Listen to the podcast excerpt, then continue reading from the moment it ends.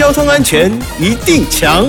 嘿哈，我是强哥赵子强，又到了星期三的交恩爱抱抱。去年三月，苏花公路发生了游览车自撞山壁的意外，其中有部分乘客呢，因为没有系上安全带，被抛出车外，造成严重伤亡。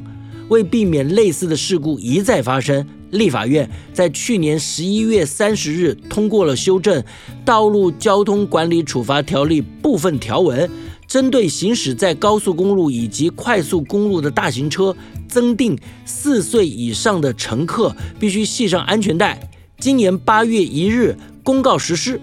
法规生效之后呢，预计有四个月的缓冲期，十二月一日起将会正式开罚哦。